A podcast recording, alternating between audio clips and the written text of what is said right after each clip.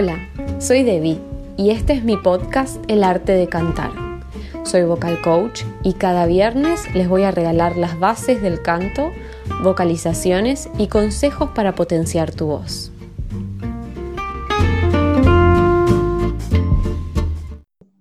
Hola Casey. Hola Debbie, hermosa. Ay, qué lindo verte. Gracias, bueno, la gente no nos ve, pero no importa. Gracias por sumarte y por coparte a dejarme entrevistarte. Un placer, Debbie, la verdad que, que es súper lindo que podamos no charlar y compartir cosas del canto, de las diferentes técnicas, de experiencias, ¿no? Que está buenísimo. ¿Cómo Casey empezó a estudiar canto? ¿Qué pasó en tu vida? Te cuento, canto desde muy chica. No, no tengo un momento donde dije, bueno, acá arranqué a cantar. Como que yo empecé a cantar desde tenía, no sé, cuatro o cinco años.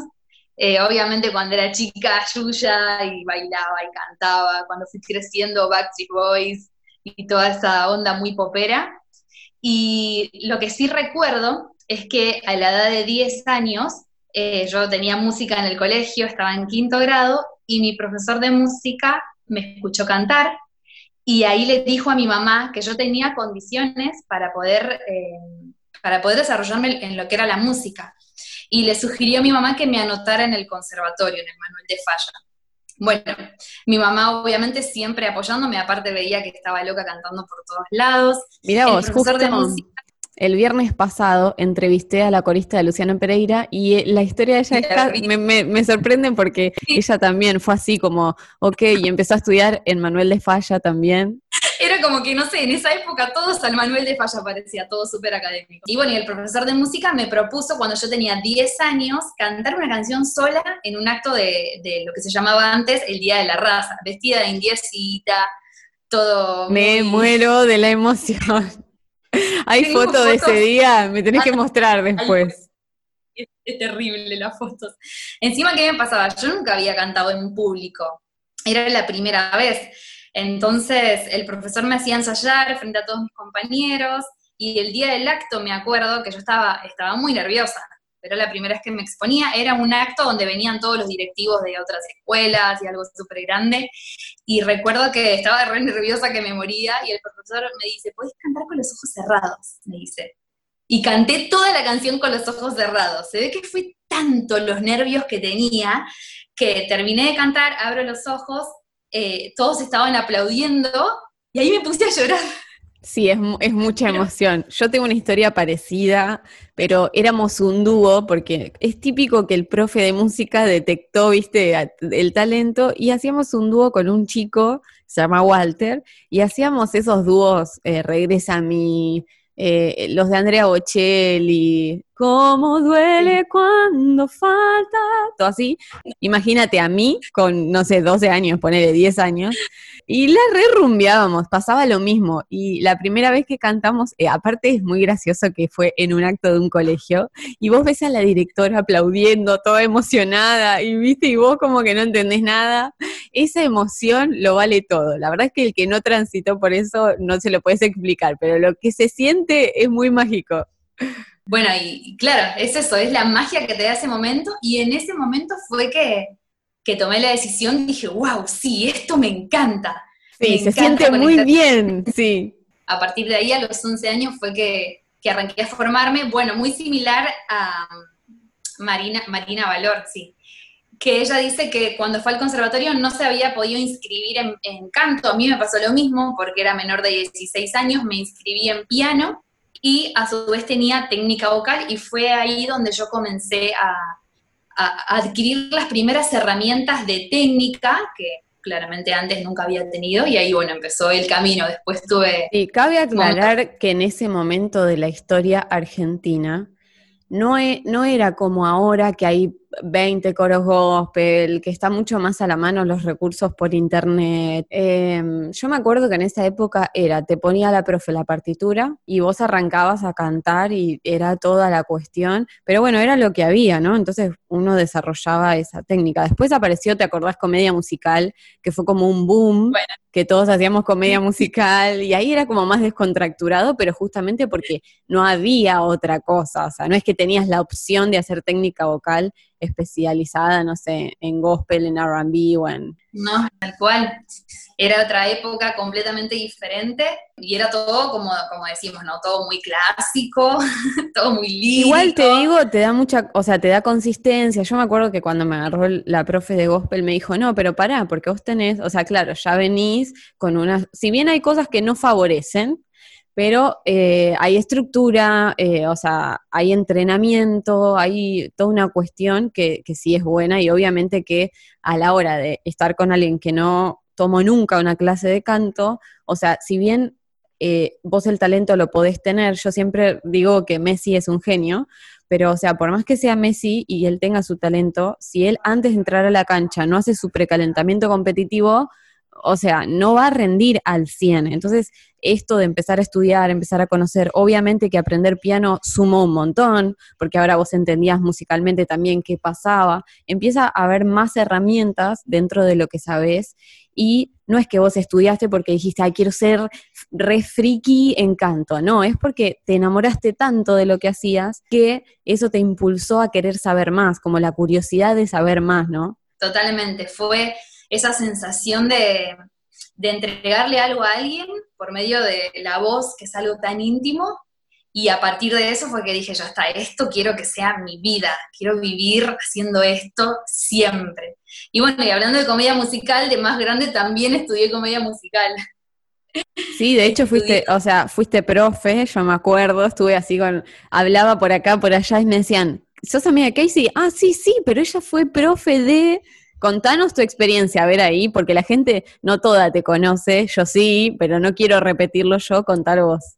Bueno, arranqué estudiar comedia musical de más grande, porque tuve como lapsus de estudio. No fui muy constante siempre, que eso es bueno aclararlo, y también tuve consecuencias por no haber sido constante siempre. No consecuencia de que me dio nódulos en la voz ni nada de eso, porque tenía los conceptos que había adquirido de chica, pero sí me sucedía por momentos cuando yo dejé de estudiar canto en un lapso de tiempo que no tenía eh, ese entrenamiento. Es como el, el que el entrenador eh, o el que va al gimnasio o mismo el jugador de fútbol. Sí, cantamos con el cuerpo. Para empezar, cantamos con el cuerpo, eso es básico, ¿no? Entonces es como que pareciera que la voz está desconectada de todo eso. Completamente. No, la voz no es un instrumento aparte como uno puede agarrar una guitarra o un piano. O sea, la caja de armónica, la resonancia está en todo nuestro cuerpo. No, la voz no es un ente aparte, sino que viene con, un cerebro que piensa y sentimientos y una carga de, cosas, de quizás creencias impuestas, creencias limitantes, de cosas que nos han dicho, porque también pasa mucho. Quizás eso no lo vi en mí porque a mí me impulsaron mucho a cantar, pero sí lo veo a veces en alumnos que, ay no, pero a mí de chica me decían de mi voz esto, y generan un bloqueo en la voz por creencias que quizás los, van limitando y vienen a la clase de canto con creencias que quizás nada que ver y se registran como, como bloqueos en la voz. Es, somos, somos. Somos ese ser que, expresa y que canta y por eso me apasiona. Yo siempre chequeo la emoción, ¿viste? Cuando te pasará que llega el alumno y si es muy tímido, probablemente vos tengas que trabajar como que sacar toda su voz hacia afuera. Y si es muy extrovertido, es como que su voz está todo al palo, entonces tenés que trabajar todo lo opuesto. Y cómo la emoción también influye. O sea, si siempre digo, trabajamos con cómo te sentís hoy y cómo estás hoy. Por más que ayer estuviste re relajado, hoy no sirve. Hoy hay que ver que, cómo estás, cómo te sentís y a partir de eso trabajar. Y ha pasado que por ahí hemos compartido escenarios juntas que decís, che, estoy mm, pero muerta de nervios. Entonces, o sea, aprender también a conocerse y decir, bueno, con toda esta emoción que tengo, cómo interpretar y dar la mejor versión. El típico, yo en mi casa te juro que me salía bien y cuando está enfrente de tuyo no le sale ni la mitad del rendimiento. Entonces, también un poco el, estudiar y el prepararse es porque va ayudándote a conocerte en todos esos momentos, porque también la profe te puede ver cuando estás vulnerable, cuando estás muy enojada y, ir como también, primero que cantar es un canalizador de las emociones, ¿no? Es como que cantás y, algo empieza a cambiar, ¿no? Te afloja, eh, libera endorfinas, es quita el estrés y un montón de beneficios, pero, o sea, también entender que a la hora de cantar la emoción tiene un papel importante. Cómo te sientas tiene un papel importante a la hora de interpretar tu canción, ¿no? Súper importante, súper importante porque no es algo que se puede aislar. quizás como, como decíamos recién, un pianista puede disimular si está bien o está mal, un cantante, y es como mucho más heavy. No, no sé si como que te desnudas en el escenario porque suena rara la expresión, pero sí como emocionalmente te dejas mucho ver y, se nota, se nota. Yo creo que la buena, eh, la buena técnica vocal tiene que funcionar eso, o sea, el equilibrio entre lo que quiero expresar, entre esa emocionalidad y la buena técnica para tener las herramientas necesarias para poder expresarlo. Porque hay veces que o estoy muy desbordado de la emoción y se me va un poco lo técnico, o estoy demasiado técnico y duro y como que no logro, ¿no? También esa expresión, a veces por las autoexigencias propias de, bueno, quiero, y más a veces a mí me pasa mucho como profe, eso de sobreexigirte, no, pero me tiene que salir todo increíblemente perfecto y, o sea, no, se te puede ir una nota, podés, sí. somos seres humanos y por enseñar no quiere decir que todos los tengan que salir perfecto. Y además me encanta que compartimos este pensamiento de que uno cree que, ok, listo, ya me recibí, me dieron mi papelito de, ok, o mi certificación y ya no tomo nunca más clases de canto y con vos yo comparto esa idea de que no, ok, yo sigo teniendo mi entrenador, sigo preparándome. Contame un poco más de eso en tu vida. Dale, yo estudié después en la Facultad de Bellas Artes, la carrera de dirección coral. Antes de eso fue que tuve un, un par de años que no había estudiado nada, sí cantaba, pero sin entrenamiento y ahí me daba cuenta de, ah, que falta el entrenamiento, te falta hacer la rutina diaria de, poder cantar. Después de eso, eh, después de, la Facultad de Bellas Artes, viajé unos pequeños años a, Estados Unidos, donde me empecé a abocar a lo que es eh, la alabanza, poder cantar en lo que es la iglesia, eh, porque antes quizás iba a la iglesia pero no cantaba, cantaba folclore cuando era chica, cantaba clásico, cantaba melódico, pero todavía no encontraba ese camino, ¿no? Y allá fue que comencé eh, a, cantar de nuevo, abocada a lo que es la, alabanza, la, adoración, ¿no? En la iglesia. Vuelvo para Argentina, arranco comedia musical en Argentina, arranco en paralelo también a estudiar con Marcela Paz, que ella es una, una cantante de blues, ella me ayudó muchísimo a desestructurarme un montón de cosas, porque a veces eh, pasa que uno se enfoca mucho en un estilo y se encierra y no permite crecimiento hacia otras cosas, porque yo, bueno... El absolutismo. no, yo solo voy con mi profe de lírico y eso es absoluto. Sí, no.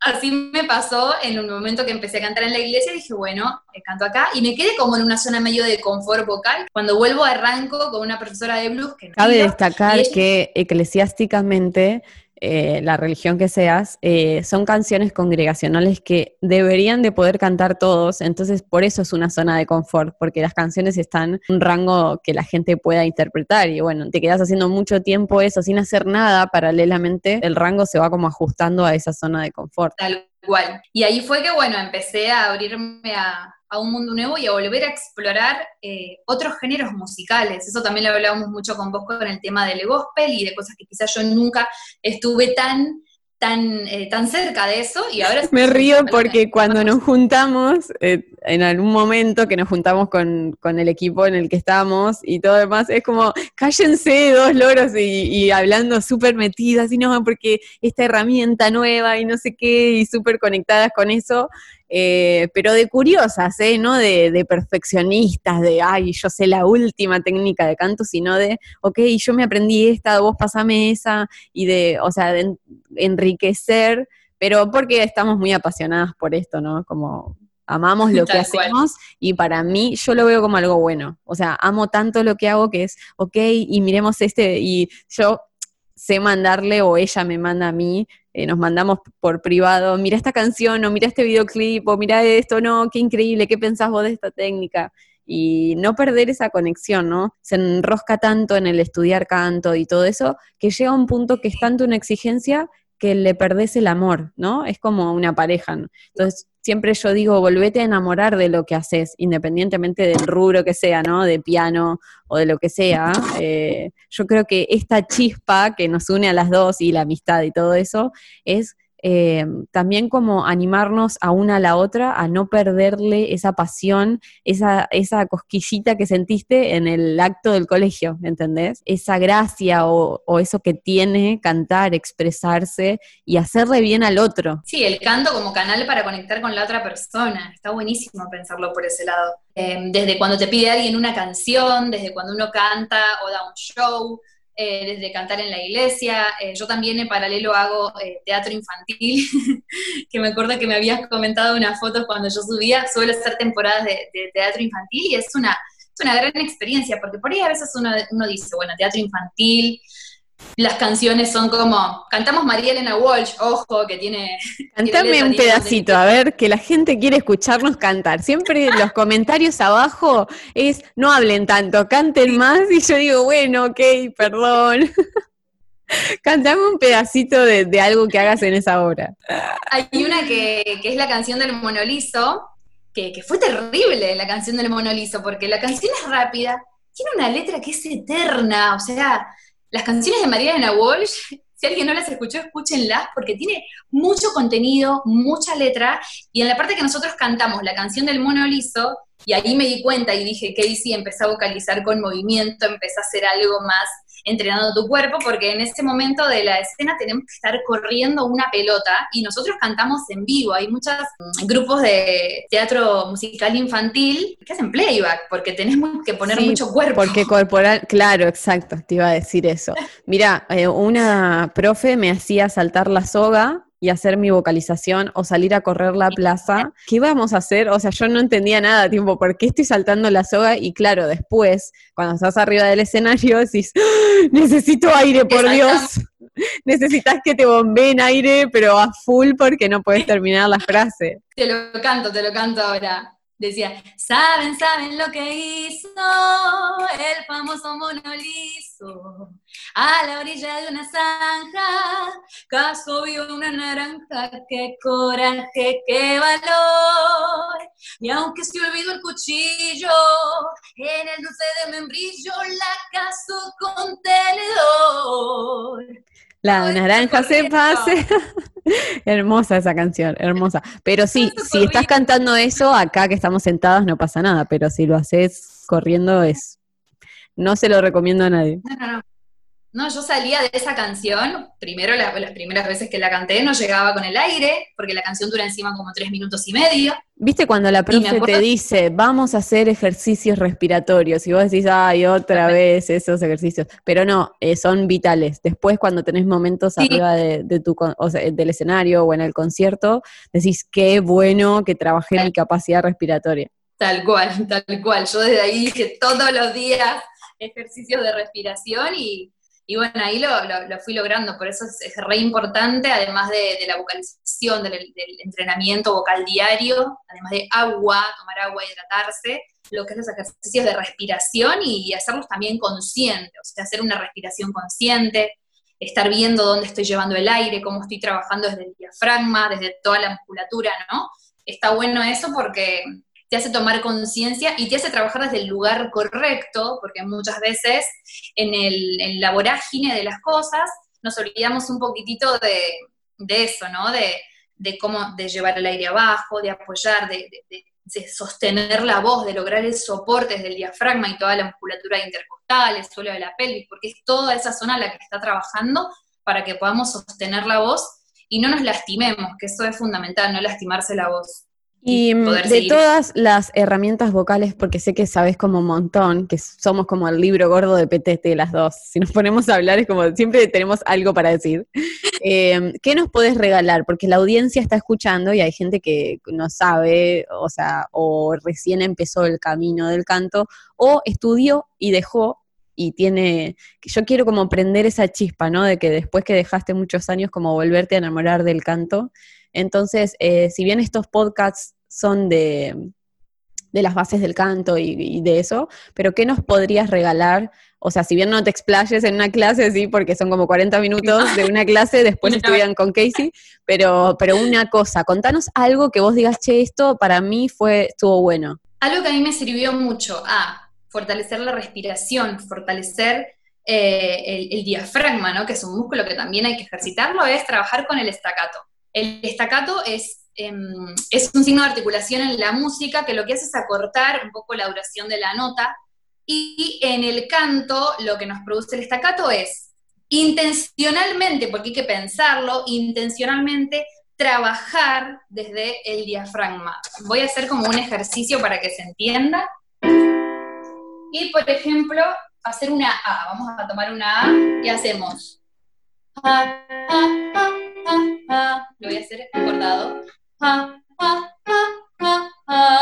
La idea del estacato es estar trabajando desde acá, estar tomando conciencia de que el trabajo lo está haciendo el diafragma y no eh, la garganta, así para no forzar la laringe, no forzar eh, los estos esternocleidomastoideos, ese nombre tan el nombre tan largo.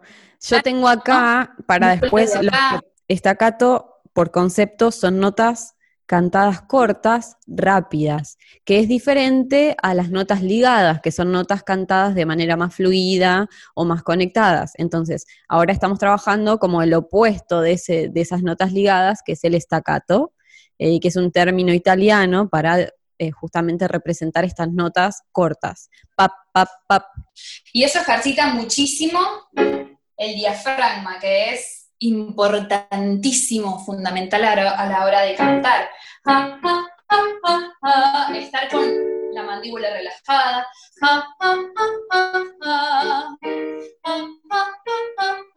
Voy a bajar.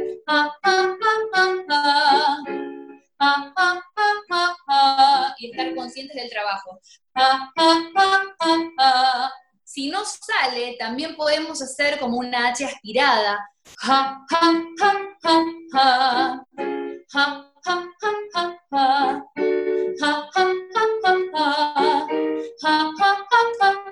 Bajamos. Sonidos bien cortados. Esto es, bueno, primera, tercera, quinta. También se puede trabajar. Yo lo trabajo mucho por octava también y cambiando de vocal. Y haciéndolo un poquitito más rápido para que el trabajo sea ahí. Eso está buenísimo, ir, ir subiéndole eh, la rapidez o en este caso la agilidad. Eh, está buenísimo. Sí, es como trotar y después hacerlo más rápido. Sí, eso da muchísima resistencia. Y por ejemplo hacemos bueno, ahí ya me pasé a la voz de cabeza.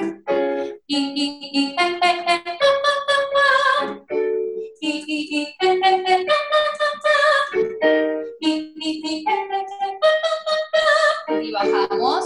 Van a sentir un poquitito el trabajo. Sí, se siente después, ¿eh? Es como casi estar haciendo abdominales, te digo. es un laburo. Es, un laburo positivo, físico, para la respiración, para la voz, para todo.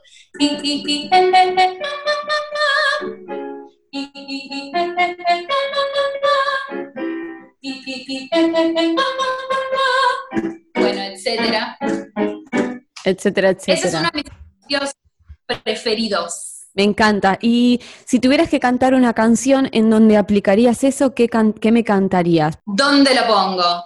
En la canción de Blanca Nieves. No, mentira. Viste que la princesa de Disney Sí, yo. Oh. sí. Esa es encantada. Blancanieves, encantada, Shrek. Ah, ah. O, eh, no, la famosa canción esta lírica. Algo así era. Ay, sí.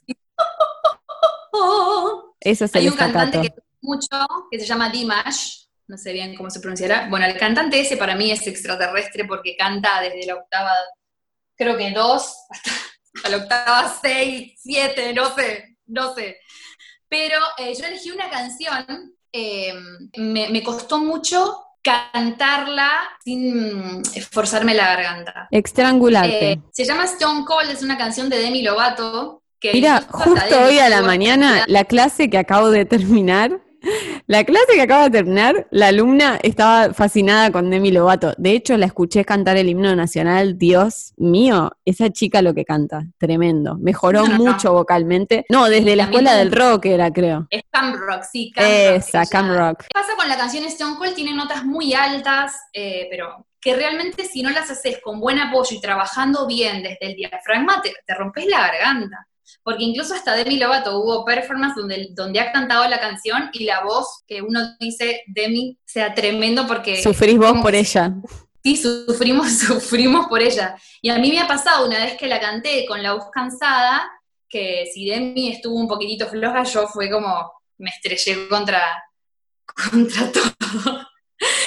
Los cantantes también fallamos. Yo quiero que entiendan que no es que siempre nos sale todo bien. ¿eh? Yo he estado muy nerviosa, no sé, a la hora de grabar. Con Casey a veces tenemos la oportunidad de grabar voces y mm, y llego re nerviosa, olvídate ese día, y por lo general nos piden a las dos notas agudas porque saben que llegamos ahí, y es una cosa de que, bueno, ok, listo, nos empezamos a remangar y a ver cómo vamos a enfrentar el momento, entonces no importa en qué nivel de canto estés, eh, emocionalmente siempre te impacta, o sea, y si venís mal dormida, porque el descanso es súper importante, y si no, no tuviste un buen precalentamiento y todo, olvídalo, hasta el mejor Sí, la sufrí. Y bueno, y una vez cuando canté en vivo la canción de Stone Cold, la sufrí tanto, bajé, pregunté, che, yo grité un poquito en la canción, ¿no? Sí, la verdad que sí me dijeron. Eso fue como un puñal al corazón. Dije, algo realmente estoy haciendo mal. Y después fui y analicé bien la canción. Dije, está bien, eh, rango vocal, llegamos, pero ¿qué pasa que estoy como gritando? ¿La qué me está faltando? Además de a veces la sensación eh, de, sentir, bueno, estoy en vivo, no la puedo fallar, no la tengo que fallar y te enfocas tanto en eso que como que la mente te juega una mala pasada. sí, es que es un tema de estabilización de laringe. O sea, la laringe, para el que no sabe nada, tiene que generar un proceso de estabilización en donde si vos vas de una nota grave a una nota aguda y pones tu mano en la nuez de Adán, oh, te vas a dar cuenta que la laringe sube y baja. El tema es que cuando vas a las notas agudas, esto sube, sube, sube, sube, y ahí es donde yo te cito esto de que uno se estrangula solo. Por eso está bueno aprender a ver qué herramientas hay. Mientras más herramientas te sepas para cómo enfrentar ese desafío, más oportunidades de que alguna tenga valor, que esto justamente en gospel le decimos blending, ¿no? Que es que a ver cuántas posibilidades tenés para poder enfrentar eh, esa parte que, por ejemplo, con falsete no quedaría, o con, no. sé, otra herramienta no quedaría. Entonces, bueno, ir buscando a ver qué herramienta de todas las que el profe me enseñó o de lo que sé. Eh, por eso hay gente que mira YouTube y hace canto. Y yo digo, eso no sirve. Porque, o sea, sí sirve, pero si no tenés el detrás de escena, el por qué esto se aplica acá y va allá, a ver cómo lo haces vos, si lo estás haciendo correctamente, porque el del video solo da seña lo, lo, que está pasando, pero después hay que ver qué haces vos con eso que está pasando, ¿no? Y también eh, no tenés eso del feedback, de la corrección del otro que te está observando y está viendo cosas que vos no ves. Eso también es, es ¿Te ha pasado a un entrenador que, que, te potencie, que te anime, que te encamine a la valentía, que, o sea, que hay que tener feeling, o sea, tenés que poder pegar onda con el profe y que lo que te está enseñando a veces no va más, a veces no va más. O sea, me ha pasado que me cuando empecé a estudiar gospel que me decía, no, te van a arruinar la voz, vos tenés que seguir cantando. ¡Oh! Pero claro, yo los domingos no puedo cantar así y quería incursionar en otra cosa. Me bloqueaba a que no, a eso y eso era lo absoluto. Y yo siempre les digo esto, aprende todo. O sea, cantá jazz y después cantá tango, que es increíble, cantate una milonga y disfrutá de, porque yo creo que la identidad es la suma de otros elementos y que si solo cantaste lírico, lo único que sabes es lírico, aunque yo amo el lírico, eh, si solo cantaste tango, lo único que haces es eso y después querés cantar, no sé, una samba y la seguís cantando como un tango. Entonces, la versatilidad de la voz, eh, no perderte ningún elemento, ningún color y disfrutar, así como uno disfruta de amistades, que yo creo que tus amigos no son todos iguales.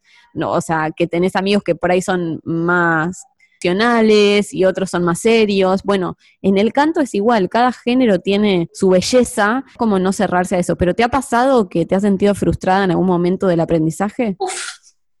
me pasó un montón de veces es como que hay que ir venciendo la etapa de la frustración. Además, en esa eh, época no se podía abandonar, era lo único que había, entonces no, podías abandonar porque no había otra cosa. Sí me pasó en, en la facultad que teníamos un profesor que básicamente nos evaluaba el canto lírico en alemán, hermoso, bueno, me gustó, la padecí bastante, pero me, me gustó. Despectivo a la hora de de marcarme las cosas que yo tenía que hacer para mejorar al nivel que él pretendía que yo vaya. y recuerdo que salí llorando de una clase porque fue tan despectivo en cuanto a mi voz, en cuanto a mi pronunciación, que salí llorando y de ahí le, conté a, uno de mis compañeros de clase que se llama Max G, que es un excelente cantante lírico, un tenorazo, de tremenda la voz que tiene, pero increíble. Y él me, ayudó, recuerdo que, fui a la casa de él varias, en varias oportunidades y él me, me ayudó como a pulir un poquito y a tomar lo, que el profesor me dijo, porque el mensaje fue positivo, pero la forma de decirlo fue súper despectiva. Sí, si hay algún profesor de canto escuchándonos, esto de tratar de ser empático con el proceso del otro, cómo, cómo le digo lo que le tengo que decir, porque si bien nosotros hacemos escucha activa y yo le llamo detección de errores, es como un bloque en el que habrás visto eh, Operación Triunfo, y entonces está el bueno, el malo, el, el otro, el que no sabe nada, ok, pero te toca ese jurado malo que te dice, no, porque esto, porque el otro. Entonces, como esto es tan emocional, a veces, si yo como profe, lo único que hago es marcar el error, marcar el error y nunca empoderar a la persona, eh, no es que le estoy palmeando la espalda y le digo, o sea, desafina y le estoy diciendo que canta bien, no, no es eso, pero sí eh, cómo marcar el error sin llegar al punto de destruir o generar un bloqueo yo como profe, buscar, o sea, generarle un bloqueo al, alumno. Exactamente igual pienso yo, y más que nada sabiendo que el canto es algo tan, tan ligado a lo emocional de las personas y que uno no sabe con la carga que viene la persona cuando viene a una clase. Eh, sí, exacto. Hay que ser muy, muy sensible a la hora de decir las cosas bien, comunicar lo que queremos eh, lograr de la otra persona, pero decirlo bien para mí es fundamental, fundamental. Sí, para mí el profesor cumple una función de liderazgo que antes no se veía así, pero yo creo que un profesor cumple la función como de, líder, no de, de, líder autoritario, pero sí, justo estoy leyendo, sé que vos también lees muchos libros, además con la cuarentena, todos estamos leyendo algo para hacer pasar el ah. tiempo, pero estaba leyendo un libro eh, y cuenta cómo Pablo, un personaje de la Biblia, lideraba. Entonces habla de aspectos como él siempre era el primero en, animar, la importancia de animar, de decir, dale, dale, vos podés, sí, seguí, no abandones. Y a veces eso es súper importante, o sea, para la salud emocional del, del alumno. Del, ¿Y qué características para vos son importantes como coach? Primero la empatía full, también el conocer a la persona o sea, no solamente interesarme de, que, bueno, una alumna más viene, le enseño lo técnico, sino eh, conocer eh, por qué está tomando una clase de canto, qué está buscando, cuál es el objetivo del alumno, ¿no? En base a las clases de canto, porque no todos vienen por querer cantar y y ser estrellas, sino que hay gente que viene porque el psicólogo les dice que hagan alguna actividad para ellos, algo que les haga bien, algo que les De hecho, yo tengo em, a una alumna que es profesional y que no es que vino porque quiere ser cantante, vino porque viene a liberar estrés. Y ahí veo por eso tanto la importancia de, que el alumno aprenda en la clase de canto, se puedan corregir los errores, pero que se vaya eh, feliz de tu clase, que se vaya feliz del encuentro que tuvo con vos, no que se vaya con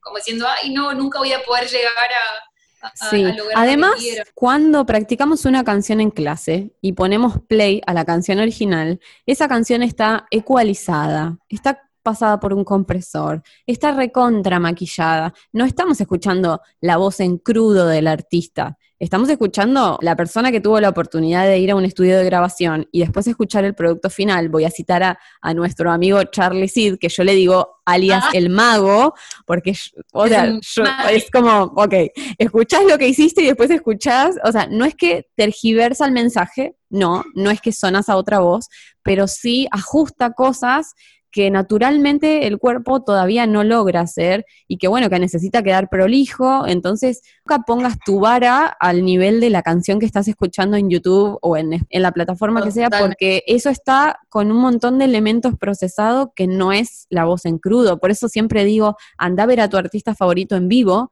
para ver qué hace en vivo, para ver cómo lo resuelve. Y bueno, y qué calidad como artista. Entonces, o sea, conocer a tu artista es súper importante y ver si, si en escenario, o sea, su calidad que hace, ¿no? El trabajo del otro y decís, pues, por eso tengo que estudiar, por eso tengo que seguir perfeccionándome. Y mm, sé que además del canto, hay una Casey. Además de todo esto, hay, hay un corazón detrás de todo eso. Entonces, yo quiero que me cuentes eh, de vos algo que no tenga nada que ver con canto, decir, bueno, Casey es y que no es solo canto tu vida, sino que... Mira, no me esperaba la pregunta, ¿eh? ¡Asa! Sí, bueno, Casey está casada hace casi un año, voy a pasar mi primer aniversario en cuarentena, va a ser histórico, histórico el primer aniversario histórico. Y además, el esposo de Casey es un pianista increíble. Ya le dije, tenemos que hacer Total Praise. Me está ayudando mucho él ahora con, el tema de, mis canciones. Es un genio, la verdad que esa parte musical que quizás a veces yo, no sé, no se me ocurre creativamente, él la, la tiene y está bárbaro porque hacemos un blending. Exacto. Iba a decir eso, un blending, exactamente, una fusión. Y bueno, fue, nosotros nos conocimos eh, tocando con él. Nos conocimos en conciertos, yo cantante invitada de Fran Bruneta, que es un excelente cantante, que también me enseña mucho. Bueno, en un concierto él, yo cantante invitada, él el pianista. Eh, y ahí fue que nos conocimos. Al tiempo, al tiempo arrancamos eh, la relación, bueno, nos casamos, ahora tenemos proyectos musicales juntos y además nosotros desarrollamos equipos de trabajo hacemos marketing por internet, desarrollamos equipos de trabajo, lo cual requiere que estemos continuamente leyendo eh, y escuchando mucho podcast de, liderazgo, de trabajo en equipo, de cómo edificar a las personas, de cómo empoderar a las personas para poder sacar lo mejor de ellas. Y es un tema que, que descubrí que me apasiona, el poder influenciar a otros de manera positiva para, sacar lo mejor de, la otra persona. Bueno, ahora estoy leyendo a Anthony Robbins, que leí un poco la biografía y también es una persona que viaja por el mundo brindando herramientas de lo que es su vida personal eh, con lo que es el coaching y el, generar ¿no? ese poder en el otro. Y bueno, estoy como fascinada con todo, con todo este mundo. Además del canto, es otra de mis pasiones porque me apasiona el poder ayudar a las personas no solo dentro de la música, sino también en áreas que, por ahí nada que ver, como lo es eh, generar empresa, generar independencia económica, y está buenísimo. Muy buena amiga, y siempre que hablo con vos me voy con una sonrisa, y para mí eso, como persona, Casey como persona, inspiracionalmente es o sea, siempre que termino de hablar con vos, digo, ¿viste esa sensación de que te quedas bien? Porque a veces uno habla con gente que decís, ay, como que te quedaste re bajón y entonces decís, che, no te llamo más, gracias, tu aliento fue, eh, listo, llegó ahí. Pero déjanos eh, terminar la entrevista con una frase, regálanos una frase. Bueno, hay una frase de un libro que, que me encanta y dice que mm, la acción cura el miedo. A mí me parece una frase tremenda porque es cierto, o sea, a veces tenemos temor de hacer un montón de cosas, tenemos miedo a, no sé, a cantar, a exponerme, a, arrancar a hacer algo nuevo, a dejar algo y arrancar otra cosa.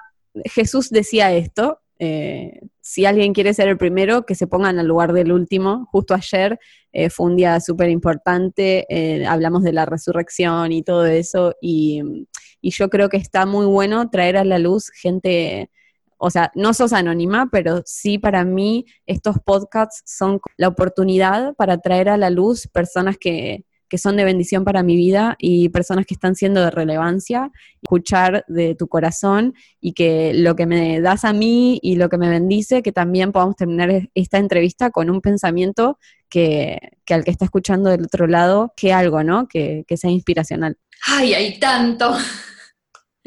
Una frase que, leí esta semana, que es de la Biblia, que dice, mm, que está en Corintios 13. Yo lo que amo Corintios 13. Si alguien no lo leyó, que tenga la oportunidad de, leer eso porque habla de lo que es el amor en esencia, ¿no? Nosotras eh, creemos que el amor en esencia es visto en forma de hombre por Jesús. Justo esta, este fin de semana eh, pasó un momento súper importante para los creyentes, ¿no? Independientemente de la religión que cada uno tenga. Y, ahí en, Corintios 13 habla realmente lo que es el amor, ¿no? Que es la característica en esencia de Dios y de lo que uno como cristiano quiere alcanzar, que a veces nos sentimos más cerca o más lejos porque, bueno, somos seres humanos e intentamos llegar a, realmente rendir ese tipo de amor para, con todas las personas. Pero em, una de las frases que más me gusta es que dice que, que tres cosas permanecen, la fe, la esperanza y el amor, pero la más relevante, la más importante de ellas es el amor, que realmente si no tenemos ese amor genuino para con Dios, para con, los otros, realmente no tenemos nada. Y, wow, y me encanta y me, y me desafía porque a veces uno tiene actitudes que no van muy acompañadas del amor y más en la cuarentena y más en el encierro y más con la familia.